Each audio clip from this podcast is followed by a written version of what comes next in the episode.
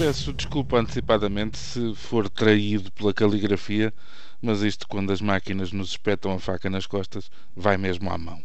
Felizmente, não são tantos como isso, mas parecem surgir em ritmo crescente os momentos em que o mais pacato e cordato cidadão começa a duvidar da sua própria sanidade, tal é a repulsa, tal é a estupefação Tal é o desatino que sente à sua volta.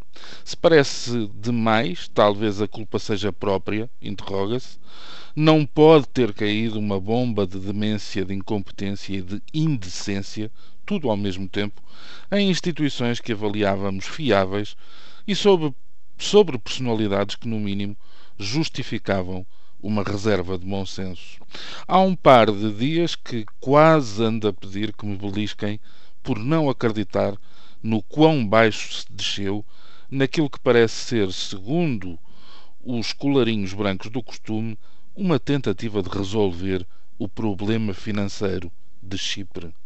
Nunca, nos dias da minha vida, esperei assistir a um golpe palaciano caucionado por gente que tenho saudades de ver recusar negociações com ditaduras. Hoje, pelos vistos, recusa negociar com pobres candidatos a insolventes.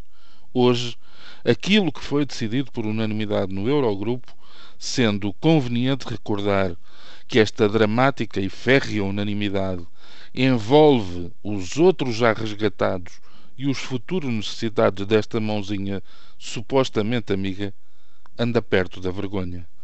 Descarregam-se as frustrações em cima dos cipriotas, que até são muito gastadores e até nem são muitos, impondo-lhes como contrapartida para a ajuda um imposto inenarrável sobre depósitos bancários.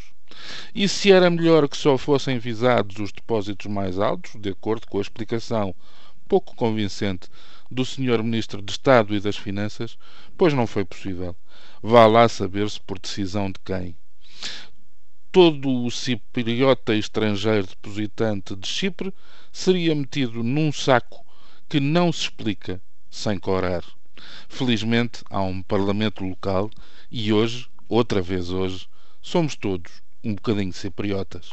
Ora, se a Europa se a Europa entrega no dizer de alguns, se a Europa uh, termina no dizer de alguns a idade da inocência, a verdade é que internamente o panorama não é melhor.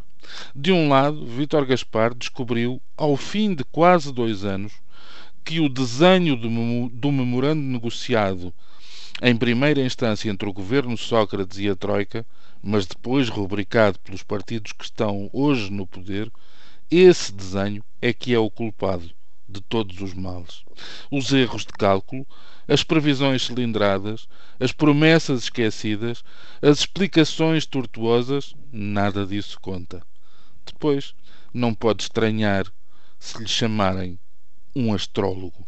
Por fim, Belmiro de Azevedo tantas vezes enaltecido como gerador de empregos e dinâmico empreendedor, parece ter aderido ao afundanço geral.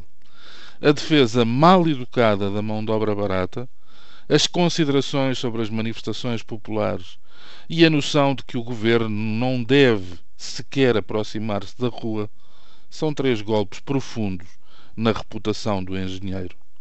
Convenhamos que, para visionário, parece bastante pitosga. E para sujeito rico de predicados, soa a fala barato. Mas é o que temos. Bom dia.